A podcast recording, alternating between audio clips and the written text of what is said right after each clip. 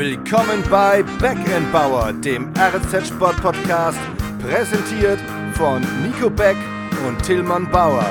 Servus, liebe Freunde der verbalen Doppelpässe der Camper-Tricks am Mikrofon. Das ist Folge 11. Ich bin Nico Beck und an meiner Seite ist auch heute mein hochgeschätzter Kollege Tillmann Bauer, der Erling Haaland unter den deutschen Sportpodcastern. Sein Marktwert ist in astronomische Höhen geschossen. Seine Analysen sind unwiderstehlich. Kurzum, er ist eine Naturgewalt wie der BVB-Star auf dem Rasen. Ich grüße dich. Ich grüße zurück. Die Naturgewalt meldet sich zum Dienst. Ich denke mal, nur noch äh, frisurentechnisch muss ich eine Nummer draufpacken, wenn ich mit dem Erling gleichziehen will. Das stimmt, ja. Äh, färben vielleicht auch ein bisschen. Aber kriegen wir alles ja. noch hin. Kriegen wir alles noch hin. Aber vielen Dank für dieses Intro. Und bevor ich unseren Hörern jetzt sage, über was wir sprechen wollen in dieser brandneuen Folge. Dass du mir Folge. jedes Mal Geld dafür bezahlst, dass ich dich so vorstelle? Ja, das, das unter anderem. Aber was ich noch sagen wollte, wie geht's dem Knöchel? ja, vielen Dank. Mit einer Woche Verzögerung ist es dir auch noch eingefallen, aber ich mache stetige Fortschritte auf dem Sehr Weg der gut. Besserung weil böse Zungen behaupten ja, ich würde mich nicht um meinen Podcast-Kollegen kümmern. Und ja. ähm, deswegen wollte ich dem hier gleich mal am Ende setzen und zeigen, wie fürsorglich ich überhaupt bin. Ja, vielen Dank. Also, es tut mir auch immer wieder sehr gut. Ja. Gerne. Also, wir wollen sprechen über Fußball. Die Fußball-Bundesliga hat nämlich wieder begonnen. Das ist natürlich großes Thema, haben wir ja schon rausgehört, bezüglich Erling Haaland. Außerdem Tennis, Grün-Weiß Mannheim, erfolgreiches Wochenende hinter sich gebracht und ja. natürlich noch über Handball, über einen ganz besonderen Schweizer Andy Schmid. Aber wir fangen mal wieder an mit König Fußball.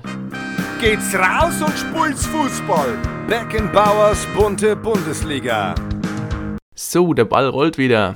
1 zu 1 ist das Eröffnungsspiel zwischen Gladbach und Bayern ausgegangen am Freitagabend. Und was ich erstmal festgestellt habe, die Ergebnisanzeige bei Sat 1 war gar nicht so groß, wie der Kollege Beck bei Sky befürchtet hatte. Lag das denn jetzt nur am übertragenen Sender oder wie sah es bei Sky aus? Ja, also bei Sky war es tatsächlich immer noch so groß. Hätte vielleicht mal reinschauen müssen. Bei Sat 1 habe ich aber nicht. Ich habe es äh, auf The Zone geschaut, das Spiel. da kommt man ja mittlerweile durcheinander, wo, wo das alles übertragen wird. An die Anzeige erinnere ich mich tatsächlich nicht mehr aktuell. Müssen wir vielleicht beim nächsten Mal nochmal vertiefen. Aber du hast ja schon angedeutet, ein 1 zu 1 stand am Ende auf der Anzeige. Und ja. Zu Recht. Wildes Spektakel zum Auftakt mit einigen Störgeräuschen, würde ich mal sagen. Der Videoassistent steht mal wieder in der Kritik. Direkt am ersten Spiel, am ersten Spieltag beim ersten Spiel, ja. Wunderbar. Nee, ähm, du sprichst es an. Zwei strittige Situationen im Strafraum des FC Bayern. Zweimal kam, wer, wer war es, der da zu Fall gekommen ist? Markus Thüram. Genau, kam zu Fall von Upamecano, zweimal gefaul, gefault, in Anführungszeichen, sagen wir es mal so. zweimal kein Elfmeter. Die Gladbacher haben sich dann ein bisschen betrogen gefühlt. Im Endeffekt, als neutraler Zuseher, waren sich, glaube ich, auch alle einig, dass ein Elfmeter im Endeffekt gepfiffen werden müsste oder zumindest das Ganze hätte überprüft werden müssen. Nichtsdestotrotz, am Ende steht es 1 zu 1. Nagelsmann wartet weiter auf seinen ersten Sieg als Bayern-Trainer. Und ja, man kann zurückblicken auf ein doch, wie ich fand, ein sehr unterhaltsames Spielchen. Also ging munter hin und her, viele Torchancen, Zuschauer im Stadion. Jan Sommer im Tor der Gladbacher mit einigen spektakulären Paraden. Hat auf jeden Fall Lust auf das Bundesliga-Wochenende, Auftaktwochenende gemacht. Das stimmt, aber so leicht lasse ich dich hier nicht davon kommen. Also, wir müssen da schon noch mal ein bisschen drüber reden, über diesen Videoassistenten, weil, wie du weißt, bin ich ja zumindest nicht der größte Befürworter dieser Technik, weil ich einfach der Gegner. Meinung bin. Naja, ein Gegner bin ich tatsächlich nicht. Ich sehe schon, dass das Ganze Nutzen haben kann. Aber äh, was mir fehlt, ist tatsächlich eine konsequente Anwendung der ganzen Geschichte diese ganze Nummer hier, da dürfen wir eingreifen, da dürfen wir nicht eingreifen, obwohl jeder gesehen hat, dass es eine Fehlentscheidung war. Ne? Klare Fehlentscheidung, keine klare Fehlentscheidung, das ist mir alles zu viel Wischiwaschi. Und äh, was ich natürlich überhaupt nicht nachvollziehen kann und was ja auch erst dann solche Diskussionen im Nachgang ermöglicht, ist eben die Tatsache, dass Schiedsrichter Marco Fritz sich die Szenen noch nicht mal angeschaut hat. Also da haben wir diese Hilfsmittel, das waren strittige Szenen, da wurde ja auch dann lange korrespondiert ne, mit Köln geh doch einfach raus und guck dir den Mist selber nochmal an. Und wenn du dann immer noch Ja, der Meinung bist, das ist kein Elfmeter, ja, dann ist es auch okay. Ja, aber gibt es da denn eine Regel, also wann er sich die Szene als Hauptschiedsrichter anschauen muss? Nee, muss sowieso nicht, aber er hat immer das Recht und die Möglichkeit, das zu tun. Klar, natürlich. Und gerade bei strittigen Entscheidungen sollte man es ja dann auch tun. Das war Ja. ja, der Hauptkritikpunkt aller Beteiligten danach. Genau, bei Abseits, ne, das kannst du da ausklammern. Ich meine, da gibt es ja diese kalibrierte Linie und wenn dann, also ich meine, da gibt es dann auch keinen keinen Interpretationsspielraum mehr. Da kann dir dann schon der Assistent im Keller sagen, du, das war Abseits oder das war kein Abseits und das kann man dann auch einfach mal so akzeptieren. Aber bei so einer Geschichte, strafbares Foul oder strafbares Vergehen im Strafraum, ja, nein, Elfmeter, ja, nein, ja, guckst dir halt an. Ich meine, also er hat die Szene nicht gesehen, er war mit, seinem, mit seinen Augen beim Ball, ganz woanders und dann hält man da Rücksprache, aber geht nicht raus. Also verstehe ich nicht. Dass natürlich jetzt am Ende das Ganze pro München ausgelegt wurde, passt ja auch ins Bild, sagen viele. Also ich erinnere mich an Marco Reus, der Sagst letztes du? Jahr sich beschwert hat. Ja, hier gegen Bayern ja, wäre so ein Ding auf jeden Fall gepfiffen worden, so auf die Art. Ja. Ist ja immer der unterschwellige Vorwurf, dass da die Bayern so ein bisschen einen Bonus haben, den Bayern-Bonus. Ähm, ja, ärgerlich. Aber die, die Schiedsrichter im Kölner Keller haben sich's ja angeschaut. Ja. Und das sind doch alles professionelle Schiedsrichter. Ja. Und wenn die jetzt sagen, das war ein klares Foul, dann übermitteln sie ihm das, also dem Hauptschiedsrichter doch. So. ja, genau. Und der Meinung waren sie nicht. Ja, offenbar nicht, sonst hätte es einen Elfmeter gegeben. Und dann könnte man doch aber auch argumentieren, muss doch das Vertrauen vom Hauptschiedsrichter so groß sein, dass er sagt, hier meine Kollegen, auf eure Meinung, ihr habt auch so und so viele Spiele gepfiffen, auf eure Meinung setze ich, euch vertraue ich. Ich sehe es nicht ein, das nochmal anzuschauen. Ist nicht falsch, aber ist zu kurz gedacht. Weil dann kannst du auch sofort alle Entscheidungen der Technik und den Leuten am Bildschirm überlassen. Aber genau das ist ja der Unterschied. Es ist ja, äh, der Schiedsrichter auf dem Platz muss im Endeffekt derjenige sein, der die finale Der den Entscheidung Hut trifft. auf hat. und der ja auch äh, ein Spiel anders liest, ein Spiel anders wahrnimmt, gewisse Situationen bewertest du einfach anders, wenn du sie live siehst, als wenn du dir die tausendste Wiederholung aus jedem Kamerawinkel anschaust. Ja, in dem Fall war es ja so, dass er die Szene nicht im Blick hatte, ne? klar, weil es halt sich abseits des Balles abgespielt hat. Und äh, es wurde ja offenbar überprüft. Man kam zu dem Schluss, es ist kein strafbares Vergehen, aber nachdem er sie ja tatsächlich nicht sehen konnte und nicht gesehen hat, ja, dann macht ihr doch einfach nochmal kurz selbst ein Bild davon. Es war ja auch nicht so, dass das Ganze jetzt innerhalb von drei Sekunden entschieden wurde, sondern die Zeit war ja da, da hätte es auch keinem wehgetan, wenn er nochmal rausgerannt wäre. Lässt sich zusammenfassen, umso mehr wir schon wieder über den Assistenten, Videoassistenten sprechen, umso schlechter ist er eigentlich. So lassen wir das stehen. Und sprechen über die schönen Dinge und die TSG Hoffenheim. Und die TSG Hoffenheim, die TSG Hoffenheim hat in Augsburg am Samstagnachmittag 4 zu 0 gewonnen. Ergebnis fairerweise ein bisschen höher, als äh, der Spielverlauf das Ganze vielleicht vermuten lässt. Äh, die erste Halbzeit war extrem eng, extrem ausgeglichen. Äh, Jakob Brünn-Larsen das erste Tor gemacht und eigentlich waren sich hinterher alle einig, wer in diesem Spiel das erste Tor schießt, gewinnt. So war es dann ja auch. Trotzdem hat es dann noch bis eine Viertelstunde vor Schluss gedauert, bis 2-0, 3-0, 4-0 noch gefallen sind. Aber unterm Strich steht eben dieser 4-0-Sieg und das ist der beste Start der TSG Hoffenheim in eine Bundesliga-Saison in ihrer 14-jährigen Liga-Zugehörigkeit. Chapeau, Und für, gut ab. Und für dich, für dich eigentlich auch nicht überraschend, oder? Also wie ich das in der vergangenen Woche rausgehört habe, bist du ja nach wie vor und wahrscheinlich jetzt noch umso mehr von deiner These überzeugt, dass die TSG Hoffenheim nach fünf Spieltagen die Fußball-Bundesliga-Tabelle anführen wird. Ich denke mal, so ein 4-0 auswärts zum Auftakt wird für das Selbstbewusstsein vom Kollegen Beck ähm, gut tun, oder? Ja, also hätte, hätte schlechter beginnen können. Ich muss auch gestehen, dass ich zwischendurch beim Anschauen gedacht habe, na, vielleicht jetzt noch so ein fünftes. Ja, in Stuttgart, in Stuttgart ging es ja fünf, Fürs äh, Torverhältnis eins schon mal gedacht. Genau. Und habe gedacht, naja, vielleicht äh, klappt es ja schon direkt am ersten Spieltag. Dann hätte ich nämlich heute einfach einen Haken dran gemacht und hätte gesagt, na, wenn es vorher schon klappt, ist doch wunderbar. Äh, nee, aber klar. Das wird also- jede Woche hier kontrolliert, musst du gar nicht denken. Ja, sehr gut. Also wir sind auf einem guten Weg, würde ich mal behaupten. Und auch heute müssen wir es einfach tun, zumindest mit dem Nebensatz. Wir müssen ihn würdigen. André Kramaric, sensationell. äh, kein wir einziges kommen, Tor wir geschossen. kommen nicht mehr drum herum. Wir kommen nicht mehr drum herum. Wir drehen uns im Kreis im Podcast. Es geht So immer es. um André Kramaric. wir brauchen auch nicht über seine Zukunft zu spekulieren heute, aber erwähnt sein muss es, ein, der Top-Torjäger mit einem Hattrick, ohne ein Tor geschossen zu haben. Er hat nämlich drei Torvorlagen in Folge gegeben und äh, das waren tatsächlich auch also Zuckerpässe.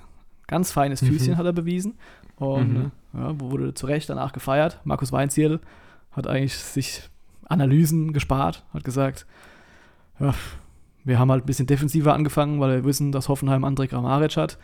Äh, warum ist es am Ende 4-0 ausgegangen?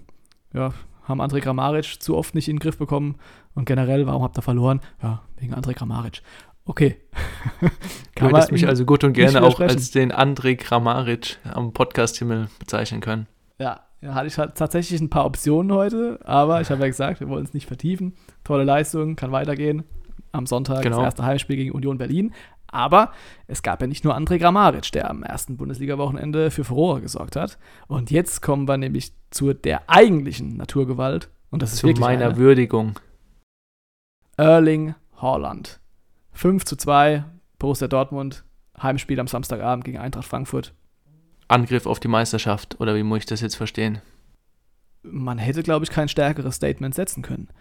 Über die Bayern-Probleme haben wir jetzt zwar nicht geredet, aber das 1 zu 1 am Freitagabend zeigt ja, dass da schon noch ein bisschen Luft nach oben ist und das ist ja, glaube ich, auch allen bekannt, dass das vielleicht dieses Jahr ein bisschen enger werden könnte oder zumindest noch ein bisschen Zeit braucht. Und die Dortmunder mit ordentlich Personalproblemen, die sind auf jeden Fall auf Betriebstemperatur. Das hat man gesehen. Ja, und der Mann aus Norwegen, ganz vorne drin, der, ja, weiß nicht, bei wie viel Grad er war. Ja, was war's denn? Drei Vorlagen, zwei Tore? Äh, Genau, fünf Tore, an allen fünf beteiligt, drei Vorlagen. Über die eine kann man so ein bisschen streiten, das war eigentlich ein abgeblockter Torschuss. Aber der, an so einem Tag wird es auch noch dazu gezählt, ne? Ist schon in Ordnung. Aber man muss ja diesen Typen Erling Haaland jetzt mal fernab davon, ob du jetzt großer Dortmund-Fan bist oder ich auch ein paar Sympathien für die Borussen äh, hege. Ja. Das Du? lassen wir jetzt alles, das, las, das lassen wir jetzt alles mal außen mir neu. Äh, wir betrachten das Ganze mal nüchtern. Der Kerl ist jung, 21 ist er, und hat jetzt in 61 Spielen für Borussia Dortmund 62 Tore geschossen. Das ist eine brutale Quote. Aber Der Herr der Zahlen. hoffentlich stimmen sie. Ich habe in meinem Leben ein paar Fußballspiele gesehen, Kollege Bauer. Du auch. Ich Ja. habe es noch nie erlebt, dass aus einer im Kollektiv durchaus überzeugenden, auf manchen Positionen überragenden Mannschaft trotzdem noch ein Spieler derart herausragt, wie das am Samstag mit Erling Haaland war. Marco Reus hat auch zwei Vorlagen gemacht und ein Tor geschossen. Aber dieser Mann bringt zurzeit einfach, ne, ist ja auch natürlich in der absoluten Topform, der macht die Bälle auch rein, wenn er sie vor die Füße kriegt, aber der bringt alles mit. Der war, glaube ich, auch der schnellste Spieler jetzt äh, am ersten Bundesligaspieltag mit knapp, weiß gar nicht, 36 km/h. Ja. Und, und also ein Beispiel, ja, sein, das, ist das fünfte Tor hat eigentlich jeder im Stadion gedacht, okay, das ist Abseits. Enge Situation, gegenläufige Bewegungen mit dem Abwehrspieler, eigentlich sah es nach Abseits aus. Gut, er macht das Ding natürlich noch rein und dann wird es überprüft und eigentlich ist jedem klar, das, das wird zurückgepfiffen. Der Linienrichter hat auch die Fahne gehoben. Dann dauert es wieder ein bisschen, dann kommt das Pfeifkonzert von den Rängen, weil endlich haben wir ja auch wieder Zuschauer im Stadion. Und dann wird Erling Haaland eingeblendet, der grinst kurz, ja, steckt sich die Finger in den Mund, pfeift ein bisschen mit und keine Ahnung, drei Sekunden später, als ob er es mit seinem Pfeifen herbeigeführt hätte, ja, Pfeifendeckel im wahrsten Sinne des Wortes. Tor zählt, ja, hier Glückwunsch Erling, darfst feiern, weiter geht's. Die körperlichen Voraussetzungen, ja, er ist der schnellste Spieler, er ist, er hat wahrscheinlich auch ein breites Kreuz und ist trotzdem deswegen so schnell, macht die Dinger rein, ja, und hat aber auch vor allem dieses Selbstbewusstsein in jungen Jahren und ist eben auch ein Typ, wie du es jetzt gerade gesagt hast. Der macht nicht so einen großen Kopf, alles redet nur über ihn, er macht trotzdem seine Späße, so wie wenn, jetzt ein großer Vergleich, Usain Bolt vor dem 100-Meter-Finale trotzdem noch die Show in die Kamera macht und äh, weiß, er wird das Ding gewinnen, ja, und das macht ja auch irgendwie so Stars aus, dass sie die Leute unterhalten. Das ist ein großer Vergleich, aber das ist ein sehr guter Vergleich. Weil, wenn du gesehen hast, wie Usain Bolt im, vor dem Startblock steht, im Vergleich zu seiner Konkurrenz, da hast du ja nie das Gefühl gehabt, dass der jetzt ernsthaft geschlagen werden kann. Und so ist es zurzeit, ich hoffe für Erling Haaland und für Dortmund, dass es auch so bleibt. So ist es bei ihm ja zurzeit auch. Also, wenn der auf dem Feld steht egal welchen Verteidiger ihm auf die Füße stellst, man hat nicht das Gefühl, dass man den jetzt irgendwie ernsthaft in den Griff kriegen kann. Wenn er halt nur ein Tor macht, ja gut, dann musst du zwei schießen, dann kannst du noch gewinnen. Aber an so einem Tag einfach nicht. Lothar Matthäus hat es auch gesagt, diese Bedeutung dieses Spielers für die Mannschaft, die kann man eigentlich gar nicht hoch genug einschätzen, weil an dem sich ja auch alle anderen so ein bisschen aufrichten können. Wenn du weißt, ich habe da vorne einen drin, der brutale Qualitäten hat, ja, auch da wieder, den hast du noch ein Jahr und dann ist der weg. Da brauchen wir überhaupt nicht rumdiskutieren. Ja, da ist eine Ausstiegsklausel von 75 Millionen. Ich bin, hätte ich das Geld, würde ich es wahrscheinlich selber investieren. äh, also, Hast du es nicht? ja, lass mal noch zwei Folgen aufnehmen, dann gucke ich nochmal auf mein Konto. Ja. Äh, nee, Spaß beiseite. Also wirklich war eine sehr beeindruckende Leistung und ich glaube, man hört es genau. mir an. Also Genau, jetzt kommst du mal wieder auf den Boden, aber was ich dazu abschließend noch sagen kann, bei so hochgepushten und hochveranlagten Spielern unterscheidet sich ja auch immer darin, ob die jetzt trotz des ganzen Hypes nochmal jeden Tag im Training an sich arbeiten und besser ja. werden wollen und so. Und ich bin jetzt nicht im Training bei Dortmund dabei, zumindest nicht jeden Tag. Und was man aber so hört, ist, dass er ja Arbeitstier ist und trotzdem nochmal die Pausen nutzt, um besser zu werden. Und ja, nur dann kann aus Talent eben so ein Megastar werden was er ja, ja, wahrscheinlich jetzt schon ist. Ja, dieser brutale Wille, klar, der spielt eine Rolle und den lebt er in, in allen Einheiten und in jedem Spiel vor. Und, jetzt schaffen wir den Übergang, genug mit dem Herrn Haaland, er wurde auch gefragt von Marco Rose, dem neuen Dortmund-Coach, ob er denn in den Schlussminuten vielleicht sich noch mal einen Applaus abholen möchte, vom Feld gehen. Ja? So, dreimal darfst du raten, was Erling gesagt hat.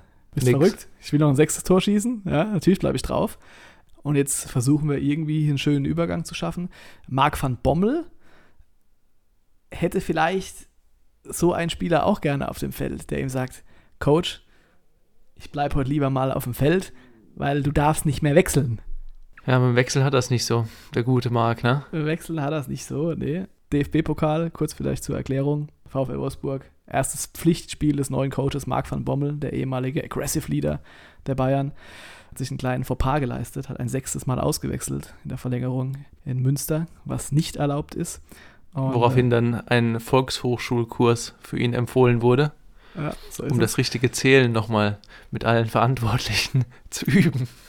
Stand, stand, auf jeden Fall im Fokus am Wochenende. 1 0 haben sie gegen Bochum gewonnen. Ich fand es übrigens klasse, wie der Verein mit der ganzen Sache umgegangen ist.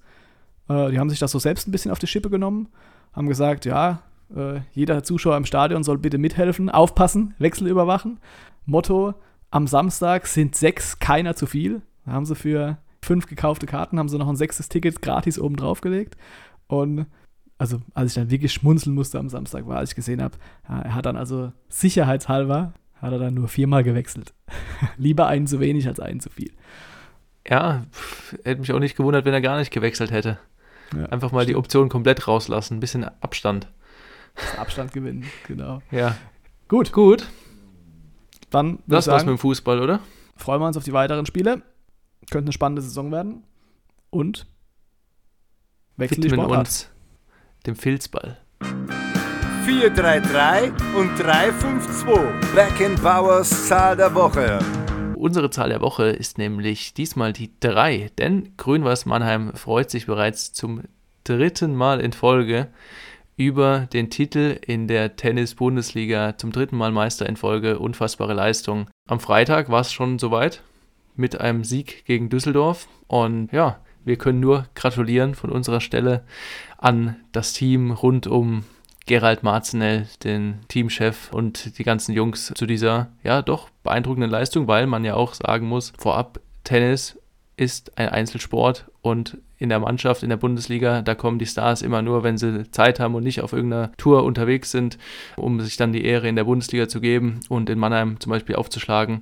Und dann mit so einer ja, Unsicherheit, unsicheren Phase, auch mit Corona und etc. pp, Zuschauer, weniger Zuschauer, Hygienekonzepte, jetzt zum dritten Mal in Folge tatsächlich deutscher Meister zu sein. Große Leistung, Respekt Chapeau. dafür. Ja, definitiv. Du sprichst es an, dass da immer auch viel über diesen Teamgedanken gemacht wird. Green White Family ist so ein Claim von denen und den leben sie vor. Feiern können sie auch. Das durften sie jetzt in den letzten Jahren ja auch ein bisschen üben. Haben sie also auch jetzt am Wochenende wieder. Das abschließende Saisonspiel gegen Großhesselohe. der große Verfolger, der aber am Freitag gepatzt hat und damit nicht mehr eingreifen konnte ins Meisterrennen. Das haben sie dann am Sonntag 0 zu 6 verloren. da ging dann nicht mehr so viel. Sind zugegebenermaßen auch mit der, im Fußball würde man sagen, mit einer B11 angeschlagen. ja, das auch. Klar, also dreimal in Folge Meister werden, musste erstmal machen. Unser geschätzter Kollege Daniel Hund aus der Sportredaktion, der ist ja seit Jahren schon ganz nah dran, geschrieben, naja, man traut sich eigentlich kaum zu formulieren, aber eigentlich ist es so, dass Bayern München des deutschen Tennis. Ein Titel fehlt noch, neun haben sie insgesamt. Neuss ist mit zehn Titeln Rekordmeister. Schauen wir mal, ob es nächstes Jahr schon soweit ist, dass sich dann die Mannheimer äh, da, da ganz oben festsetzen. Ist auf jeden Fall the team to beat zurzeit im deutschen Tennis. Mhm, mhm. Und ich habe mir sagen lassen, auch der Kollege Beck hatte einen gewissen Bezug zum Tennis, was da oder zu einem Spieler, der da aufgeschlagen hat am vergangenen Wochenende. Ja, du kannst ruhig sagen, wie es ist. Auch ich habe meinen Teil dazu beigetragen, dass Grün-Weiß Mannheim den Titel geholt hat. Ja? Also, man, muss sich, man muss sich ja auch Großen? nicht immer kleiner machen, als man ist. Ja? Also, Jetzt bin ich, bin ich ganz ohr. Viele Grüße gehen raus an dieser Stelle an Cedric Holzmann, Sedi. Ich hoffe, dass man ihn immer noch so nennt und dass das jetzt nicht irgendwie peinlich für ihn wird. Ähm, hat nämlich tatsächlich am Sonntag Doppeleinsatz bekommen spielt viel in der zweiten Mannschaft bei Grün-Weiß, aber trainiert also auch mit und durfte dann am Sonntag ran. Hat also auch ein Spiel im, im Meisterteam absolviert. Und wo hat er das Tennisspielen gelernt? In jungen Jahren ja, bei der Spielvereinigung Ilvesheim. Und wer war da zwei, drei Jahre lang sein Trainer? Der Kollege Beck. Er war dann, muss ich zugeben, relativ Noch schnell. Noch ein Stöpsel. Äh, das auch. Äh, relativ schnell zu gut für den Club in Klammer und für den Trainer. Für den Trainer. Aber ist doch trotzdem schön. Ja? Also, Wusste ich, dass das kommt. Habe ich mich umso mehr gefreut. Ist doch eine schöne Geschichte, genau. Aber, ja. aber der Kontakt ist nicht mehr aufrecht. Ja, äh, keine Ahnung, auf Instagram folgen wir uns. Ja, aber ich habe jetzt noch keine. Das gilt ja heutzutage schon als Kontakt. Äh, habe jetzt noch keine Glückwünsche rübergejagt. Er ist jetzt auch nicht derjenige, dem Grün-Weiß den Titel zu verdanken hat. Also da müssen wir die Kirche jetzt mal im Dorf lassen. Aber es ist doch trotzdem eine nette Anekdote, dass er da mitgespielt hat und wir heute drüber sprechen dürfen. Genau. Viel wichtiger für das Team müssen wir natürlich auch noch kurz erwähnen: Gerald Marzinell. Du hast schon gesagt, Mr. Grün-Weiß Mannheim. Seit 1981 im Verein, erst Spieler, dann als Teammanager der Vater der, der Erfolge, kann man schon so sagen. Und äh, für so jemanden sind natürlich dann diese sechs Wochen, ich meine, die Tennis-Bundesliga-Saison, die spielt sich ja wirklich nur über einen begrenzten Zeitraum ab. Da ist schon extreme Anspannung, die da vorherrscht. Und er hat selbst im Interview bei uns im Blatt gesagt, ja, Samstagnacht ist er aufgewacht um halb fünf Uhr morgens mit Krämpfen in beiden Füßen. Ja. Führt also darauf zurück, dass als der Titel eingefahren war, dann all diese Anspannung, die sich da angestaut hat, einfach abgefallen ist. Verrückt, ja, zumal wir es ja eben angesprochen hatten, man nicht als Teammanager einfach mal vor der Saison klar auch seinen Kader zusammenstellt, aber er ist ja in der Situation, dass er wahrscheinlich ein paar Tage vorher immer erstmal gucken muss, welche Spieler habe ich, wen trommel ich da zusammen und das ist ja was ganz anderes, als wenn du beim Fußball zum Beispiel dein Team vor der Saison zusammenstellst und dann weißt du, wenn sich jetzt keiner verletzt, dann Klar. sind die immer da. Ja?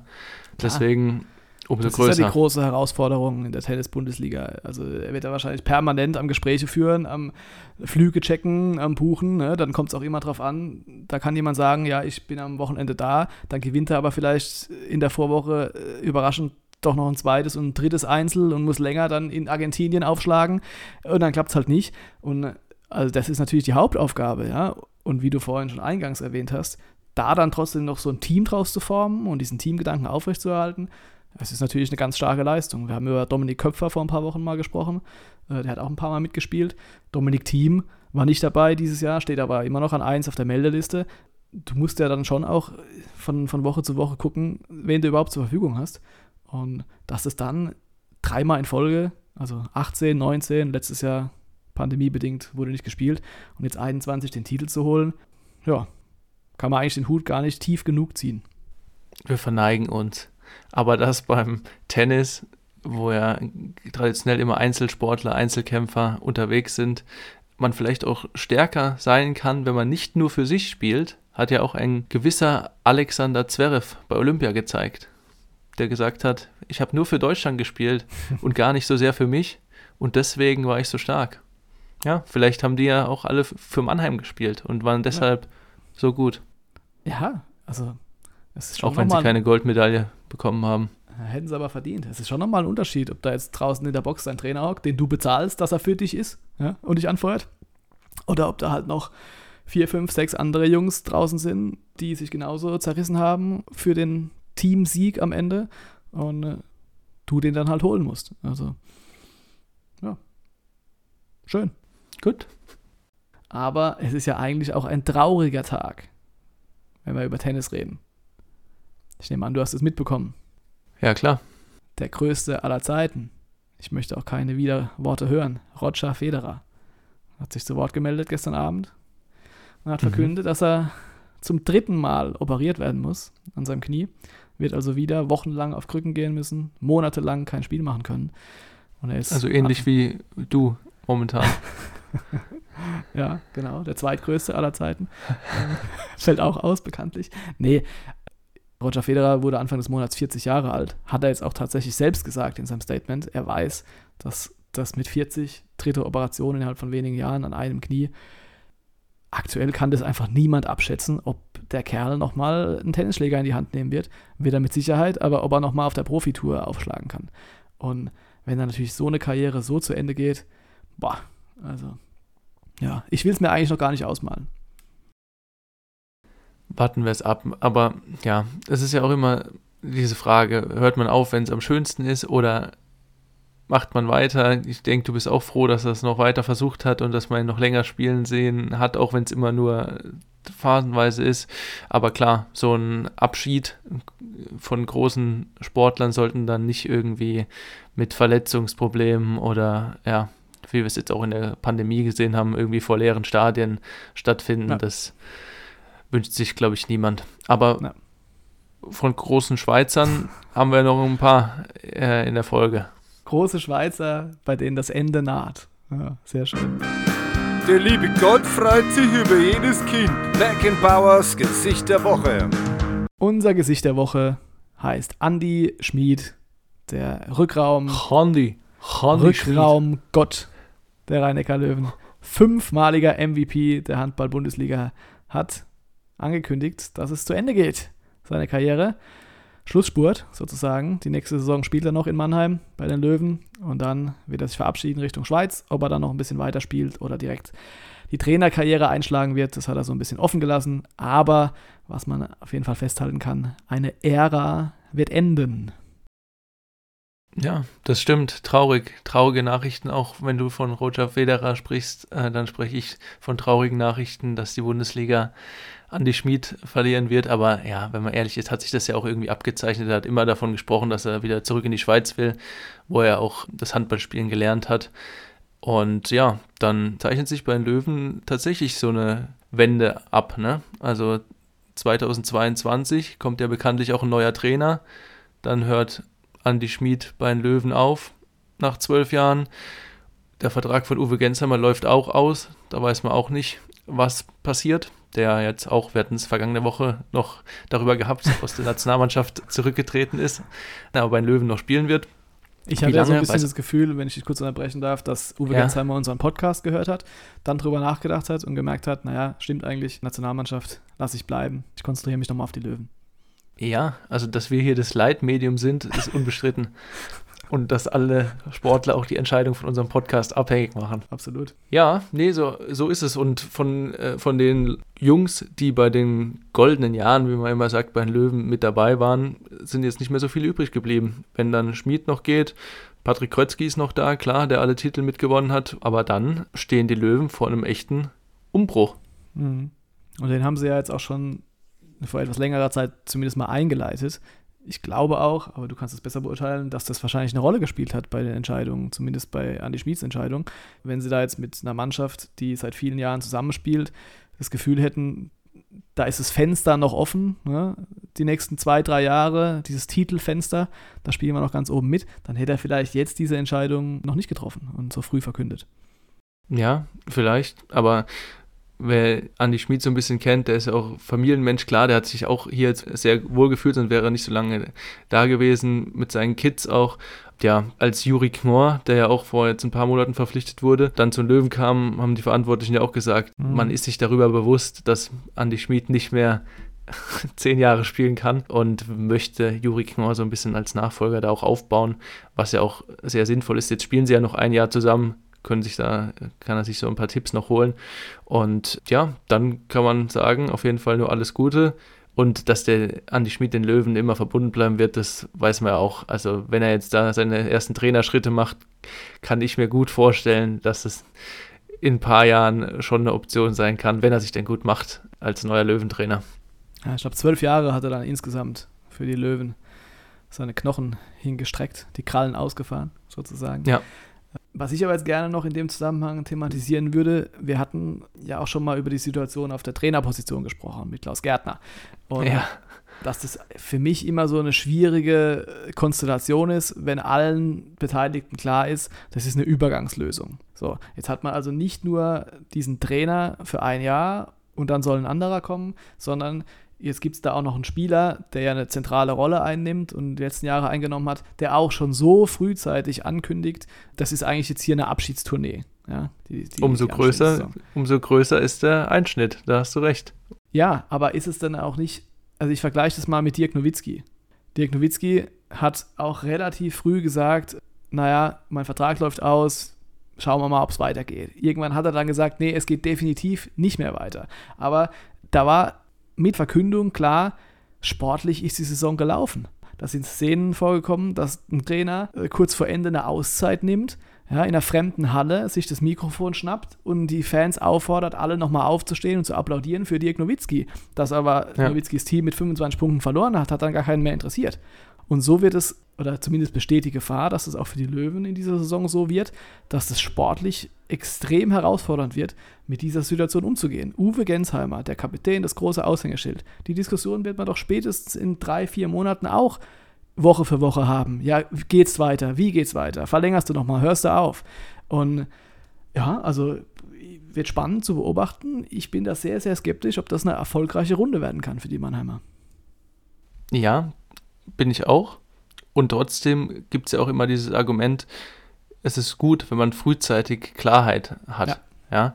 Wenn man nicht die ganze Zeit, wie du sagst, wenn da spekuliert wird, was macht er, was tut er, spielt er noch oder die offene Zukunft, wenn man halt, wenn alle Karten auf dem Tisch liegen und jeder Bescheid weiß, dann kann das natürlich auch positive Aspekte haben, weil Schmid hat jetzt auch schon gesagt, das ist die letzte Saison, ich freue mich darauf, ich genieße nochmal in jeder Halle zu spielen und er hat das jetzt, das Thema quasi aus dem Kopf, ja, dann kann er sich ja. nochmal darauf konzentrieren, nochmal alles mitnehmen und das Optimale rausholen. Ja, definitiv, weil andersrum wird es ja auch ein Bumerang. Ne? Wenn man eben die Situation zu lange offen lässt, wie ich eben gesagt habe, könnte bei Uwe Gensheimer passieren, dann wird man ja auch permanent damit konfrontiert. Ist einfach, ja. Wahrscheinlich gibt es nächste Woche dann die Verkündung, wenn er unseren Podcast hört. genau. Wünschenswert wäre, dass vielleicht einfach solche Dinge intern kommuniziert werden und dann irgendwann kurz vor Saisonende wird das Ganze auch öffentlich gemacht. Aber jetzt sind wir natürlich bei unserer Rolle, bei den Medien. Da besteht dann immer die Gefahr, dass irgendjemand es spitz kriegt, umso länger genau. es schon beschlossen ist. Ja, so ist es. Kann man alle, alle Beteiligten auch verstehen. Aber bevor wir jetzt unsere Rolle hier grundsätzlich hinterfragen, würde ich sagen, machen wir Schluss. Oder hast du noch was auf dem Herzen? Ähm, ja, die Sauna wird jetzt wieder heißer. Andi Schmid ist der Saunameister der Löwen, oder? Genau, das ist der äh, Lorenzo wird er genannt. Und der stand schon häufiger in der Kritik, weil er äh, nicht so weil er versagt als, hitzeresistent als Einheit, ist, sagen wir es mal so. Und unter anderem Uwe Gensheimer hätte gerne die Sauna heißer. Und Andi Schmid setzt sich nicht mehr mit äh, Uwe Gensheimer, oder wie es jetzt momentan ist, weiß ich nicht.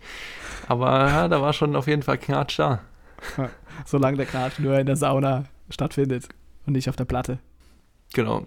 Und vielleicht noch als Schlusswort, jetzt, wo man dann planen kann, wie lange Andi Schmid denn noch spielen kann oder dass seine letzte Saison ist, das letzte Saisonspiel, das letzte Heimspiel ist sogar gegen den THW Kiel. Das heißt, wenn da hoffen wir es, die SAP Arena wieder mit 13.000 und ein paar zerquetschten voll ist, dann äh, ist das bestimmt auch ein schöner Abschied. Ja, wir würden es ihm auf jeden Fall wünschen. Das Banner, Das Banner wird unter die Decke gezogen. Verdient hätte er sich und dann sind wir mal gespannt, wie viele Banner da noch dazukommen. Das Sauna-Banner. Gut, Ah, gut. Das war Back Bauer, der RNZ Sport Podcast.